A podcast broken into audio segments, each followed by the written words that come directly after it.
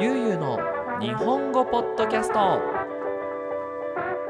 い皆さんこんにちは。ゆうの日本語ポッドキャストのお時間です。皆さん元気にしていますでしょうか？今日は2023年の12月18日お昼の12時にこのポッドキャストを撮っています。また1週間スタートしました。今週はいよいよクリスマス週間ですよ。今週の週末日曜日はクリスマスイブですね。まあ日曜日がスタートって考える方は来週にはなるんですけどももういよいよね皆さんの街でももうクリスマスの雰囲気プンプンなんじゃないでしょうか。プンプンっていうのかな？はい。あのー、日本ではねあのクリスマスといえばイルミネーションですよ。きっと東京の街や大阪の街大きい街はねいろんなところでイルミネーションを見られると思います。ぜひぜひ足を運んでみたらいいのかなと思います。はい。あの僕もね大学生の頃にあの東京のね、まあ、ある大学で勉強してたんですよ。であの最寄り駅があの水道橋って言って、えっと、東京ドームがあるところだったんですね。で東京ドームの近くの大学で勉強していてであのー、その近くでアルバイトをしていたんですよ。居酒屋のアルバイトですよ。今でも忘れない。あのクリスマスね。あのアルバイトをしてで帰る時に東京ドームの周りこれ東京ドームシティっていうとこなんですけどまあテーマパークというかショッピングモールというかまあショッピングまあまあまあ、まあ、そういうとこがあるんですよ。でその東京ドームシティをねバイト終わりの竹森くん歩いて帰ったらさもうみんなねあのー、デートですよ。ね。Last Christmas I gave you my heart. つってね。あのー、みんなドラマチックなクリスマスを過ごしてこんにゃろうと思いましたけども。はい。あの皆さんは今年どんなクリスマスになりそうですかね？あのー、ね恋人がいてどっかに出かけたいという方も恋人いなくてお仕事の方も恋人がいなくて家でゲームの方もまあ皆さん平等にクリスマスはやってきますからね。あのぜひぜひ楽しんでいただきたいと。で特にあの恋人のいる方なんかはもうワクワクでいいと思うんですけどもあの恋人がいなくてちょっとな今年ダメだなって思う方はねそんななんか自分がダメだって思うことに浸る。これわかるかな？その自分に浸るっていうのはなんかダメな俺かっこいいぜ。みたいななんかそういうのをね自分に浸るって言いますけどその恋人のいない自分に浸ってないでですねポジティブに ポジティブに生きたいと思うんですよ。言ってほしいと思うんですね。なのであのぜひぜひ恋人がいなくてクリスマス楽しみじゃねえなっていう方は自分にねプレゼントを買ってください。ねいいですよ。何でもコンビニのケーキでもいいしねあのー、服でもいいし。はい。ということでねあのゆうゆうくんはあのー、まあ、別にね恋人というかもうその次の奥さんがいるのでね、まあ、クリスマス楽しみではありますけども、えっと、昨日ね自分へのクリスマスプレゼントとして携帯電話を買いました。はい。別に クリスマスプレゼントではなかったんですけどあのー、携帯代ってさ、まあ、皆さんの国ではどうやって払うのかわからないんですけど、まあ、僕はあの、なんて月額で月額でお金を払ってるんですね。まあ1ヶ月に1回いくらで払うと、まあ、何ギガあのインターネットが使えますみたいなね。でそういうプランを、まあ、そのメキシコの携帯会社でねその契約してで1ヶ月に3000円とか4000円ぐらい払ってんのかな。であのー、携帯代を払うのにちょっとメキシコ変わっててね。あのクレジットカードとか、ね、デビットカードを登録してそこで自動引き落としいやまあ勝手に払ってくれるっていうサービスもあるんだけどあのインターネットのページでね1ヶ月ごとに支払うっていうこともできるんですよ。で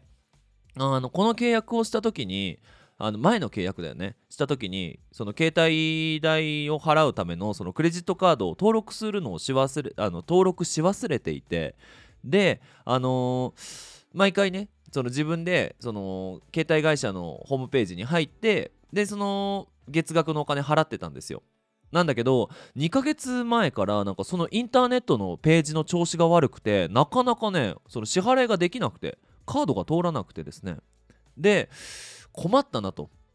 でいよいよその携帯代払ってないから携帯が使えなくなっちゃってまあ家にいるからほとんど携帯使うことはないんですけどもまあもしねなんかどっか出かけた先でニディアさんに電話しなきゃいけないとかってなった時に携帯電話を使えないっていうのはちょっと困るなと思いましてで昨日ねあのー、携帯会社のまあまあ会社のオフィスに行ってきてであのー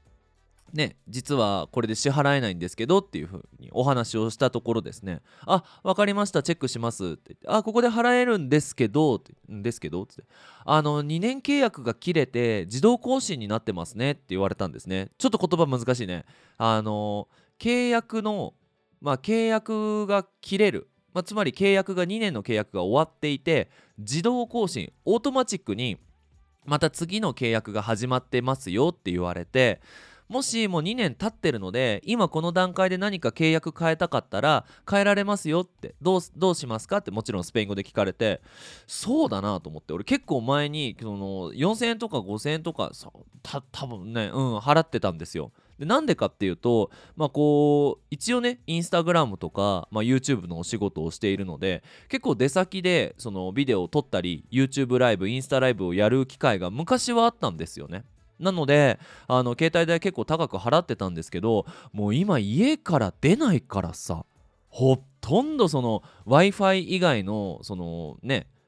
インターネットを使うっていう機会がないんですよね。なのにそんなに月額5000円も払うのなんてもったいないなと思ってもうちょっと安くしたいですっていう風にしてねでえっ、ー、と1ヶ月2500円のプランにしたんですねでそしたら、あのー、じゃ契約の更新するっていうことで、その携帯電話、あのー、変えますけど、どうします？あのー、ね、2年間分のその携帯を払っていたそのなんかポイントがついてるから多少安くなりますよって言われてそうだなと思って。今僕が買った携帯っていうのがあれこれどれぐらいだ？4年くらい前の携帯なのかな、うん、サムスンの携帯だったんですけどもあのー全然今でも使えるんですよ。使えるんだけどあの今年の夏日本に帰った時にですねあのテーブルからあの携帯を落としてしまいまして画面がねバッキバキに割れちゃったんですよ。あこれはいい機会だなと思って。であじゃあせっかくなんで携帯変えますっていう風にね言ったんですね。であのー、日本のさあのドコモとかさソフトバンクのオフィスをイメージしてもらったら分かるんだけどまあその携帯のその更新手続き手続きをするあの窓口がね、まあ、要はなんかちっちゃいテーブルみたいなとこがあってお客さんが座って向こう側にねドコモだったりとかソフトバンクの人がいてでなんかこういろいろお話をしてねサインをしてみたいなああいうスペースがあるじゃないですか。でその後ろ側っていうか、まあ、僕の後ろ側ですよね。大きいそのまあなんていうかホールみたいなところにあのいろんな携帯が置いてあるんですよ。まあ、つまり、まあ、その携帯会社が扱っている携帯電話がいっぱい置いてあってサムスンだったりとか、あのー、iPhone とかねいろんなのが置いてあると。でそのそれぞれの会社に人がついてるわけですね。いやつまりそのアップルのそのね商品を売りたいと思っている、まあ、セールスマンみたいな人がそこにいてで次の更新のために携帯買うけどどれがいいかなみたいなのをこう探している人に声をかけてくるんですよ。ねお客さん、この携帯どうですか？みたいな感じで、こんな声かどうかは分かんないですけど、あのー、まあ聞いてくると。で、僕に話しかけてくれた人が、その OPPO っていう、これ、中国かなんかの携帯なのかな ?OPPO っていうね、OPPO ってね、はい、あのー、携帯会社の人が、あ、これいいですよって、うちの携帯いいですよってめちゃくちゃね、あの、おすすめしてきて。まあ、僕、特に携帯とかこだわりないから、あの、じゃあ話だけ聞きますわっ、つって。なんと今あの携帯電話契約するとあのワイヤレスイヤホンまでついてきますよって言われてまあまあまあまあまあまあいいんだけどまあどんな携帯があるのっていうふうに聞いたらまあこちらにあります。ダーッとね56台ぐらい並べてあったのかな？ちょっと高いテーブルにね。でいいなと思った携帯がいくつかあってでその中でもおって思ったのが折りたためる携帯。今あるんですよね。あのサムスンとかでもサムスンフリップっていうんですかね。あの折りたためる携帯。あこれちっちゃくてコンパクトになっていいなかっこいいな。やっぱその今34歳でしょ。あのー、ね僕らがさ学生の時のね携帯電話といえば折りたためる携帯だったんですよ。なんか昔のね持ってた携帯の雰囲気があっていいなと思って値段見たらめちゃくちゃ高くて。16万円ぐらいするんですよ携帯が。いやいやいやいやいやいやと思って。で欲しいなと思ったんだけど携帯に16万かって言ってこうやってその折りたたみ式の携帯見てていやーと思ってこうやってちょっと高いなっていう顔をしていたらそのお兄さんがちなみに僕のおすすめはその隣にある普通の携帯なんですけどこの折りたたみの携帯と僕のおすすめしたい携帯はその機能としてはほとんど同じだと。ねあのどれくらいビデオを保存できるとかねその CPU っていうんですかねあの、まあ、携帯の頭の良さだったりとか速さだったりとかっていうのはほとんど同じだと。で折りたためるか折りたためないかだけが違ってね1つは16万でこっちは2万円ですって言われて。うわーと思ってね。2万か。14万円違うのかと思って。くわーと思ってね。で冷静に考えた時に皆さんの声をね思い出しましたよ。あの僕が一回ねあのー、今使ってるマイクまだ使えるんだけどあの新しいマイクが出て結構高いんだけど買いたいっていう時にね行った時にみんなが使えるもんを使いなさいと今のマイクでも十分じゃないかと言ってくれてまあ今ねこう前使っていた携帯を携帯じゃない前使っていたマイクをね使っていると。そうだなと思って。普段全然使わない。もう普段実際どこに携帯があるのかもよく分かってない。全部メッセージはパソコンでやる。でたまに出かける時に携帯なんか充電ないんですよ。あの普段ちゃんとねチェックしてないから。だから出かける時に携帯電話携帯電話って言って探して携帯電話が見つかると充電がないと。だからあそうだ充電しようって言って携帯家に置いて家から出てしまうような人間がですね16万円もする携帯を買うのなんてもったいないなと思って。本当にもったいないなと思って。だったらさ日本のチケット買えるからね。安いチケットだったら。と思って安い携帯を買いました。はい。まあ安いって言っても2万円ですからね。5000円とかじゃないですよ。うん。でもまあそれなりにビデオも撮れるしあのー、ねそれなりにスピードも速いしっていうことでね結構満足ではあります。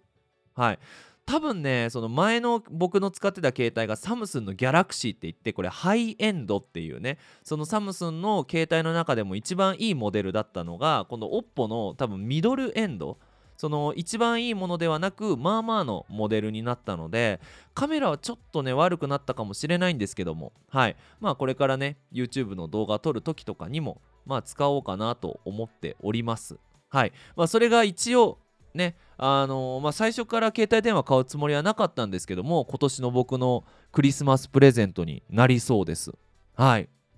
ということでね。まあなんか自分へのクリスマスプレゼントがあると、まあ、クリスマスも楽しみに迎えられるんじゃないかなと思いましてはい。あのぜひぜひクリスマス前にまだ時間ありますからね。あの自分には何をプレゼントしようっていう風にあの考えてプレゼント探しに行ってきてください。はい。あのー、今年1年間頑張ったのは皆さんですから周りの人にプレゼントなんてもらう必要ないですよ。うん。自分に買ったらいい。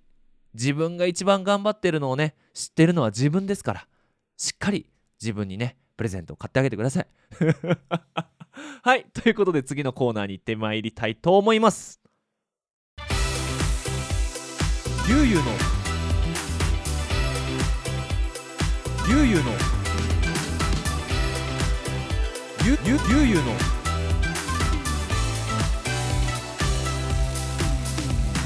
ゆうゆうの日本語ポッドキャスト。オタクの名言。はい。ということで、えー、新しいコーナーをやっていきたいと思います。その名もオタクの名言です。はい。オタクはまあアニメの好きな人ですよね。まあ実際は違うんだけどまあみんながオタクって聞いたらアニメ好きな人とね。思うと思います。で、まあ、名言っていうのはすごく有名なフレーズですねはい何でしょうねあのリンカーンさんの名言といえば何だっけ？For the people, by the people, なんとか the people みたいなね、そういう名言を残しましたよね。日本人でええやないかいみたいな。なんでわざわざ話せない英語の名言選んだみたいな。まあ、はいはいはい。ということで、えっ、ー、と、名言ですけども、あの、僕の今回のこのコーナーでは、アニメや漫画ゲームで僕がいいなって思った名言を紹介していきたいなと思います。あのねままアニメとか漫画とかゲームが好きな人は、まあ、それでいいんですよ。でこのポッドキャストを聞いている中の中でね漫画なんてとかアニメなんてそんな子供が見るもんでしょっていう風に思っているそこのあなた。漫画やアニメゲームっつうのはね人生の教科書なんですよ。人生で大切なね何ていうのかストラテジーだったりとかね人生がダメだって思った時に頑張ろうって思える素敵なストーリーだったりフレーズがいっぱいあるんですね。僕も実際そのこうね34年間生きていて大変だな辛いなって思った時に何回もね漫画やアニメの言葉を思い出してよし頑張ろうというねやる気を出して今までここまで頑張ってこれたわけですから。まあぜひぜひねこう漫画アニメ好きな人はあのー、ねいいんですけども漫画アニメ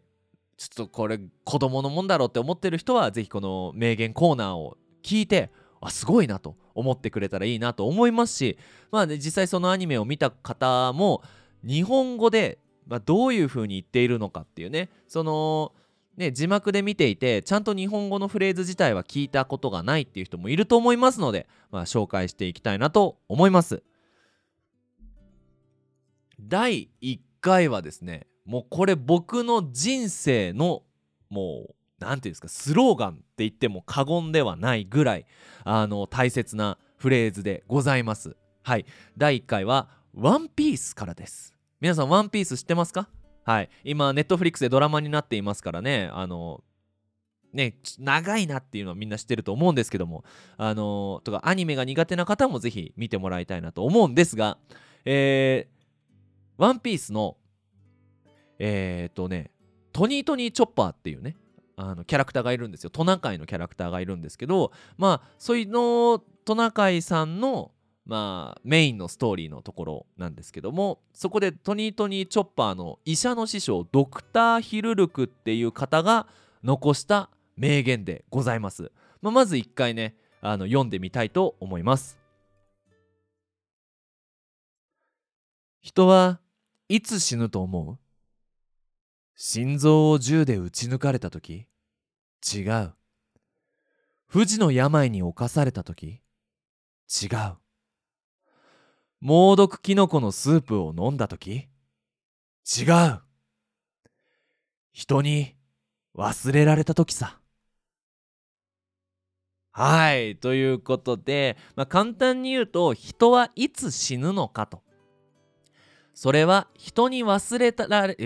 人に忘れられた時っていうお話でございますはいこれなかなか哲学的な話なんですけども人が死ぬっってねみんなねイメージするのはね病気になります病院に行きます心臓が止ります止まりますこうピッピッピッピー10時50分。みたいな、まあ、そういうシーンをね多分イメージする人いると思うんですけども、まあ、ドクター・ヒルルクさん的には違うんだと。人が人が死ぬ時っていうのは人から忘れられた時だから別に心臓が止まっても体がなくなっても覚えてくれている人さえいれば人は死なないっていうんですね。まあここら辺はね結構そのドクター・ヒルルクさんのまあ、メインになるストーリーねこれ、まあ、簡単に言うとそのチョッパーくんっていうトナカイ話せるトナカイがいるんですけど、まあ、トナカイのチョッパーくんとヒルルクさんが住んでいる冬の島っていうのはまあ国がね終わってるんですよ。もうダメな王様がコントロールしていてでもうなんか医者狩りだったかな？なんかこうねお医者さんをこう殺してしまってで自分がお医者さんをコントロールすることでまあそのね僕がどんなことをやっても国の人はね何て言うんですか？その僕の言うことを聞いてくれるだろうみたいななんかそんなような話だったと思うんですよ。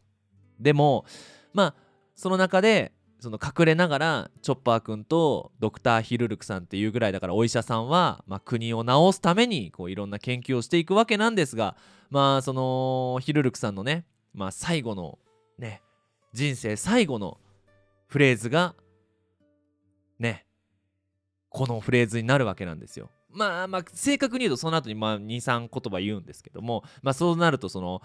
ねワンピースのネタバレになっちゃいますので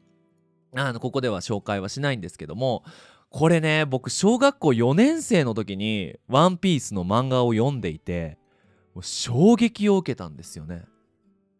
なんか死ぬってさ小学生の中でまあそういう存在自体は知ってるとねおじいちゃんが病院に行ってでこう命がなくなってしてなくなってしまって次の日から会えなくなるとかね。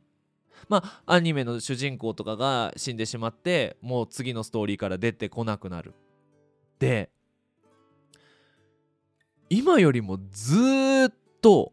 小学生の時って死死ぬっていうのがめちゃくちゃ怖かったんですよね。まあそりゃそうだよね、まあ、小学生なんてやりたいこといっぱいあるしさ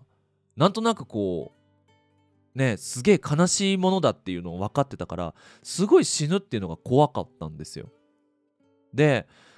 ね大好きなおじいちゃんおばあちゃんもいつか死んでしまうんだと。ねこうやって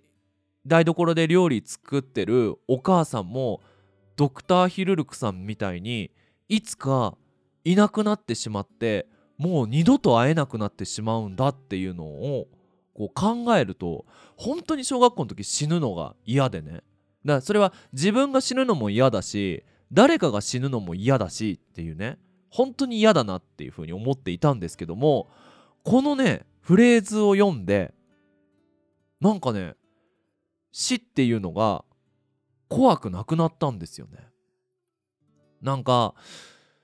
まあ僕もいつか死ぬだろうと。ね。そしたらみんなが悲しむかもしれないしねこの両親もいつかいなくなってしまうだろうと。だけど覚えていればまあ僕の中で生きているんだなと。ね。なんか時々さこう人生大変な時にこうおじいちゃんおばあちゃんのことを思い出してね実際そういうシチュエーションはなかったけどなんか「ゆうすけ頑張れよ」みたいにこうまあそんなうちのじいちゃんそんな声じゃなかったんだけどまあね「頑張れよ」ってこう言ってくれるのを想像して頑張ろうって思う。もうこれってもうすでに生きてるんだなっていう風にね。であれば僕が目指すところはあの何、ー、て言うんですかね。こう健康に気をつけて90歳まで生きることではなくいろんな人の心の中に残ってね。なんかあそうだな。ゆゆさんってやついたなってこうね日本語の勉強しようと思った時に。うん。あゆうゆうさんが頑張れって言ってくれてるような気がするな。頑張ろう。みたいなね。うん。そういう誰かの心の中に生き続けることが健康な体を目指すよりも大事なのかなっていうふうに思ったんですよね。いやもちろんねあのー、大事ですよ。健康な健康な体ね。うん。毎日運動したり体にいいものを食べたりしてまあ少しでも長く生きることが大事だとは思うんですけどまあそれだけでいいのかと。うん。誰かの心に生き続けられてね忘れられなければそれはすごい幸せなことなんじゃないか。それを目指すべきなんじゃないかっていうふうに思わせてくれたこちらの名言です。ちょっともう一回読んでみますね。はい。人はいつ死ぬと思う？心臓を銃で撃ち抜かれた時違う。不治の病に侵された時違う猛毒キノコのスープを飲んだ時。違う。人に忘れられた時さ。ですよ。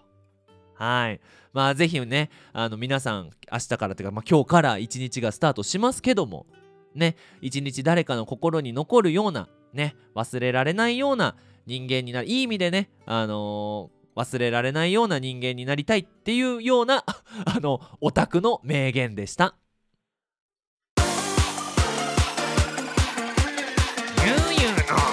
本語ポッドキャスト。はいということで、まあ、今回のメインテーマに入っていきたいと思うんですけども、えー、今回のポッドキャストはですね流行語でございます。はい。流行っていうのは流れる行くそして語は日本語の語ですね。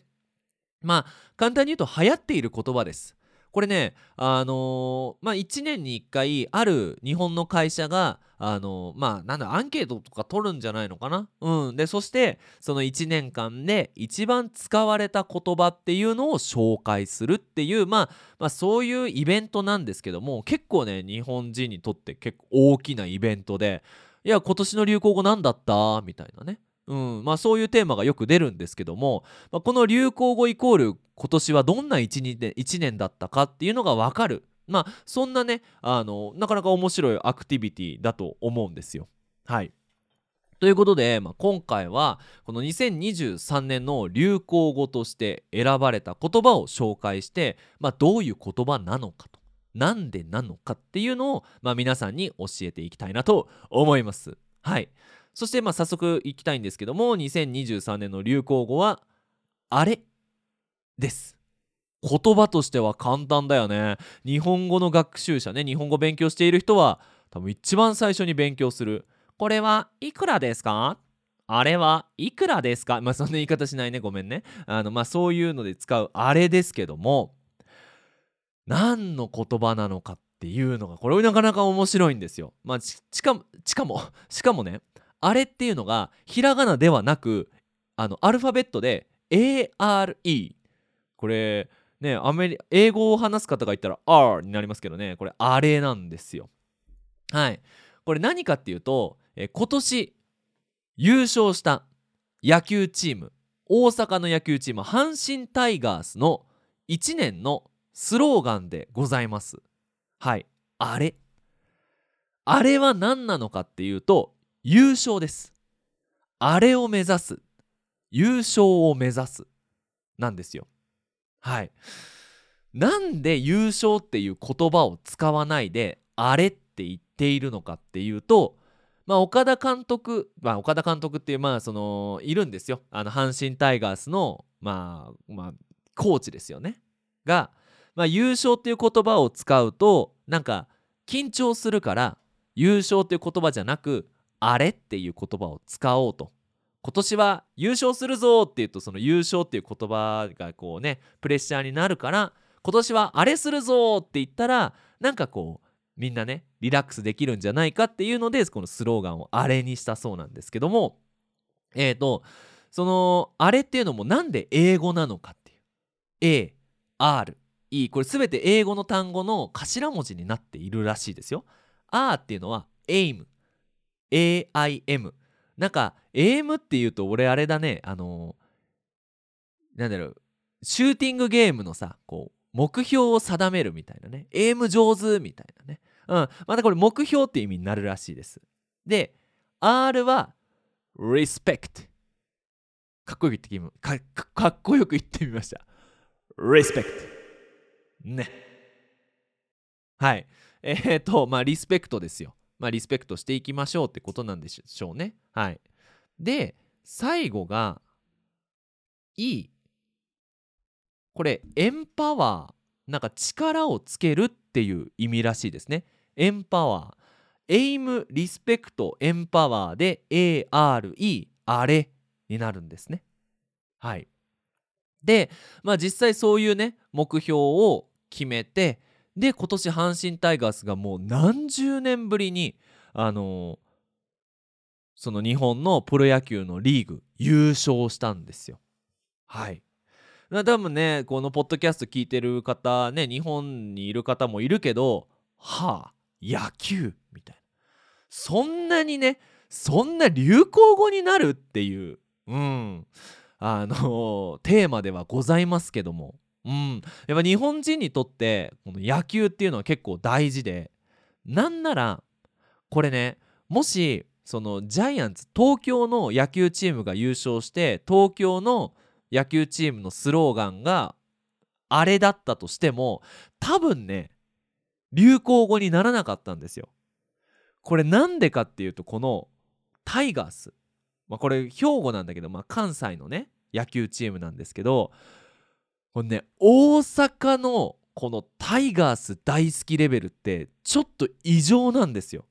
本当にすごいんですよ。はい。あの大体ね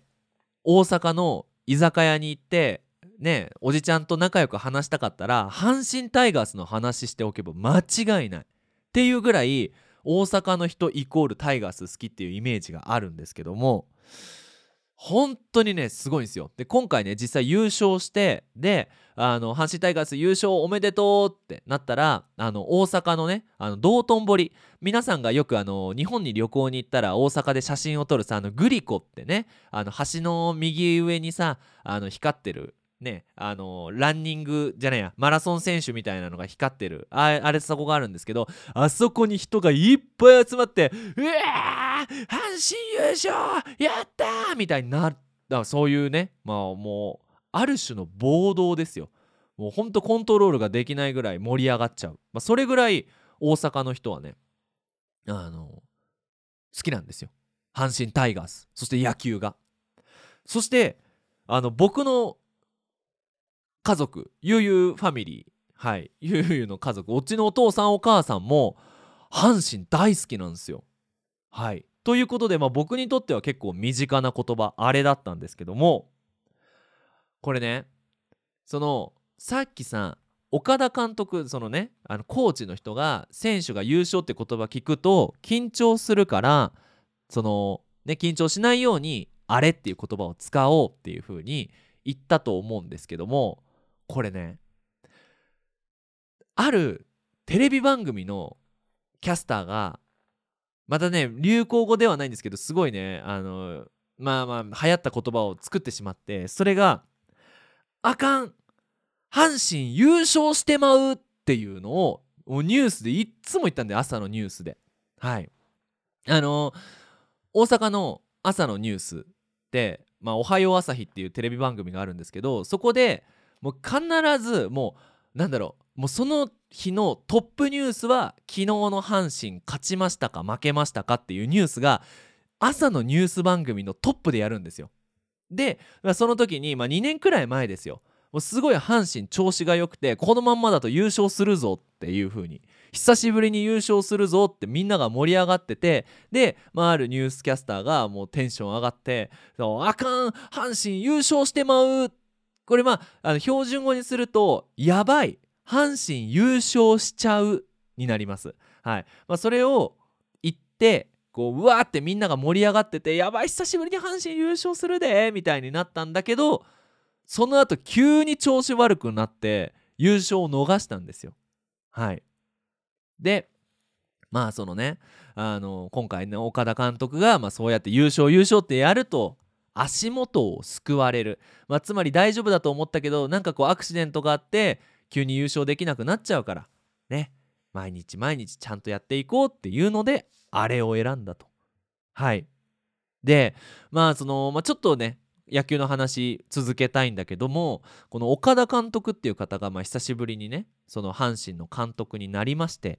でその強いチームじゃなくて勝てるチームを作ろうっていうことでまあそのいろんなねその阪神の野球チームのルールをななんだろうなそのチームのルールを変えてでいろんなことをチャレンジして、まあ、今回優勝したと。でこの強いチームじゃなくて勝てるチームを作るっていうのはすごく難しいんですよね。っていうのはやっぱ勝つために必要なものは強さではなかったりするんですよ。うん、これなんか自分がね一こう会社の社長としてねその会社のメンバーを勝てるメンバーにするって一人一人がねそのできることをちゃんと意識してもらわなきゃいけないしでそれプラスみんながこう同じ目標を持ち続けなきゃいけないしでそれをコントロールするのがね監督だったり社長のお仕事で、あ、そういうのをねうまくオーガナイズできた岡田監督すごいなと僕はただただ思っていましたけども。ええ。まあそのまんまねあの、ね日本1日本で一番勝てるチーム強いチームになった阪神タイガースですけどもうちの両親もね大喜びではい今回良かったな。なのでまああのー、結構関東の人が聞くとあれって何っていう人もいると思うんですけども大阪であれって言ったらもう阪神ですよ。それだけじゃなくてねそのテレビ番組であのリッキー・マルティンリッキー・マーティンですねっていう人まあ、歌手がいるんですよラテンアメリカでめちゃくちゃ有名なでその人があれどこかフランスかなんかのずいぶん昔のフランスのワールドカップのオープニングテーマを歌っていてそれがあの「Here we go あれあれあれ」っていう、うん、あのそういう歌を歌ったんですけどそれがあのテレビのニュース番組で使われていましたね。ね、レッツゴーあれあれあれ。はい。でもあれあれって多分ねあれなのかあれなのかは分かんないんですけどあれとかだと行くぜいみたいなね時によく使うスペイン語のフレーズですね。はい、ということでなんだかなんかスペイン語の表現もなんかね使われていたっていう不思議なね 流行語でございました。はい。ただですよ。せっかく流行語だったらさみんなが使う言葉を知りたいじゃないですか。あれなんてもう大阪でさあの野球ファンでさっていうもうほんと狭いもうおっちゃんたちがさ話すような言葉ですよ。僕は違うんだと。せっかくゆうゆうさんの日本語ポッドキャストを聞いているから明日から大学の友達と使える何かを勉強したいのにあれじゃあちょっと使えないよって思うと思ってねと思うと思ってあの今回ね調べてまいりましたえっと小学生が小学生が流行語だと思う言葉。これ多分小学生もそうだし多分中高生もそうだと思います。あの特に若い方ね。是非若いお友達大学生のお友達がいる人は、まあ、使ってくれればいいかなと思います。3つ言葉を紹介したいと思います。えっ、ー、とちなみに小学生の流行語1位はひき肉です。ひき肉です。ひき肉ってわかる？あのお肉なんだけどあのステーキじゃなくてこうハンバーグにするさあのなんかべちゃべちゃになってる肉。はい。これひき肉です。なんだけど言い方が大事なんですよ。ひき肉ですって言わなきゃいけないですね。これ何かっていうとあの今ね今中学生かな？あの人気 YouTuber がいてでそのまあ、グループ YouTuber なんですよ中学生でまあなんだろう中学生の中学校のお友達でねこう YouTube 撮ろうって言ってまあそれぞれのメンバーが自己紹介をするんですけどその中にひき肉小僧だったっけな？ひき肉くんだったかな？あのっていう人がいるんですよ。でその紹介する時にあのね私はひき肉ですじゃなくてあのひき肉ですっていう風に言うんですね。それがなんかすっごい TikTok とか YouTube とかでバズってみんなひき肉ですっていう風に言うようになってで TikTok でそのひき肉ですをリミックスしてなんか音楽を作ってそれにダンスをつけるっていうのがめちゃくちゃめちゃくちゃ流行ったんですよ。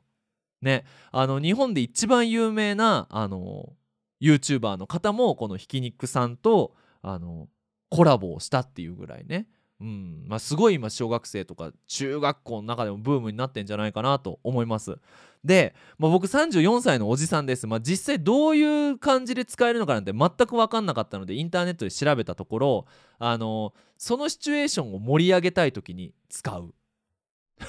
難しいよね。何なんだろうね。だからカラオケとかでこうみんなが静かな時にいきなり「ひき肉です!」って言ったら盛り上がるのかな。うんそれちょっと分かんなかったんですけどあの学校の給食でひき肉料理が出たらみんなひき肉ですって言うらしいっていう。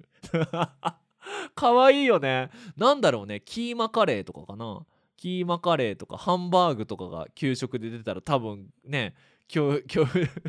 教室でみんな「ひき肉です!ひき肉です!」っていう風に言ってたのかもしれないですね。はい、まあ、これちょっとこれひき肉ですはちょっとね使いどころが難しいんですけど2位の言葉は結構ね使えると思います。2位は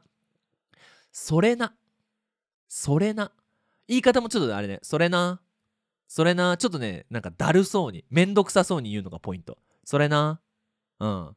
これどういう意味かっていうとあの英語で言う That's right とか Exactly みたいな。その通りっていう時にそれなっていうのを使います。で結構そのなんかザッツライトよりもなんか使い道が広いというかなんかうーんなんだろうな。例えばあ今週今週来週のテストマジめんどいよね。それなみたいな。そんな感じかな。うん。だだだよねとかっていうシチュエーションでそれな使うといいと思います。うん。これね僕の弟今29歳かな？30歳かな？うん。なんですけど使うんですよ。だからね多分あのおじさん世代はそれなって使わないけど多分ね僕らの世代とか345歳ぐらいから下の世代は全員それなって使うと思います。うん。なのでまあ是非ねあの「That's right」っていうのが頭に浮かんだ時にはあのその通りとかではなくあのそれなとかっていう風に言うといいと思います。はい。そして最後第3位はなぜなぜです。はい。なぜなぜはどうしてなんだろうという意味です。はい。なぜって皆さんね多分勉強したことあります日本語にはさこの「どうして」っていうのを聞くのが「どうして」と「なぜ」っていう風にねあの2つ言葉があると。で「なぜ」っていうのはその書く時に使う書き言葉であって話す時には使わないっていう風に勉強したと思うんですよ。なんですがあの最近のね若い子これも TikTok だと思います。なんかねなんかなんだろう勉強しなきゃいけないのなぜなぜみたいになんかこうなんかその私ティーンエイジャーたちがよくわからないことをバーって最初に言って最後に「なぜなぜ?」っていう風につけ可愛くつけるっていう動画が多分バズってるんですよね。なのでまあ会話でねなんか「どうして?」みたいなのが出た時に「なぜなぜ?」って一言言うと「あこの人分かってんな」っていう風に思われると思います。うんあのー、ね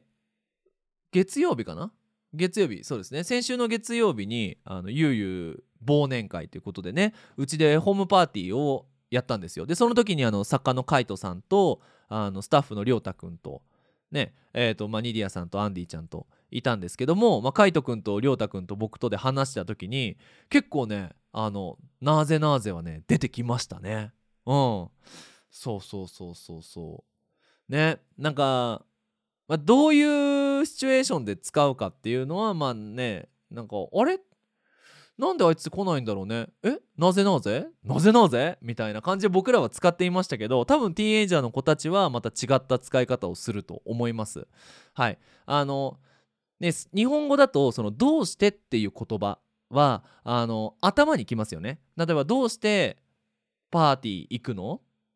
とかどうしてパーティー行かないの？であのなぜなぜはなぜなぜパーティーに行くのじゃなくてなぜなぜが一番最後に来るんですよ。パーティーに行かないのなぜなぜ？っていうちょっと可愛くね？なぜなぜっていう風に言うのがポイントでございます。はい。まあ、これはねあのぜひぜひ皆さんあの明日から使えるなんなら今日から使える流行語になると思いますので、ぜひチャレンジしてみてください。ね、日本人の友達きっと喜ぶと思いますよ。はい。まあ、ということで、まあ、今回はですね、あの、流行語についてお話ししていきました。いかがだったでしょうかはい。えー、と、まとめますと、えー、本当のね、もう、本当の流行語は2023年はあれ。阪神タイガースのスローガンですね。あれっていうのは優勝という意味でした。そして、えーと、それだけだとちょっとつまらないので小学生の中で流行っている言葉は「えーと、ひき肉です!」と「それなー」と「なぜなぜ?」でございましたこれ言い方が大事なのでねぜひぜひあの真似してくれたら嬉しいなと思いますはい。ということで今回のポッドキャストは以上です。最後にお知らせをさせてください、えー、悠々 ebook 絶賛発売中でございます。羅生門ね。N5 からオリジナル小説までありますのでぜひあの本を読むチャレンジをしたいとかあの一人で勉強していて、まあ、どうやってこう勉強したらいいかわからないっていう方ぜひもうこれ買ってもらえればあの読解は大丈夫だと思います。そして読みながらあの英語の翻訳もついてますのでどういう表現なのかどういう単語の意味なのかっていうのも調べられると思います。はい。えーと、パトレオンで絶賛販売中です。ぜひ欲しいという方は、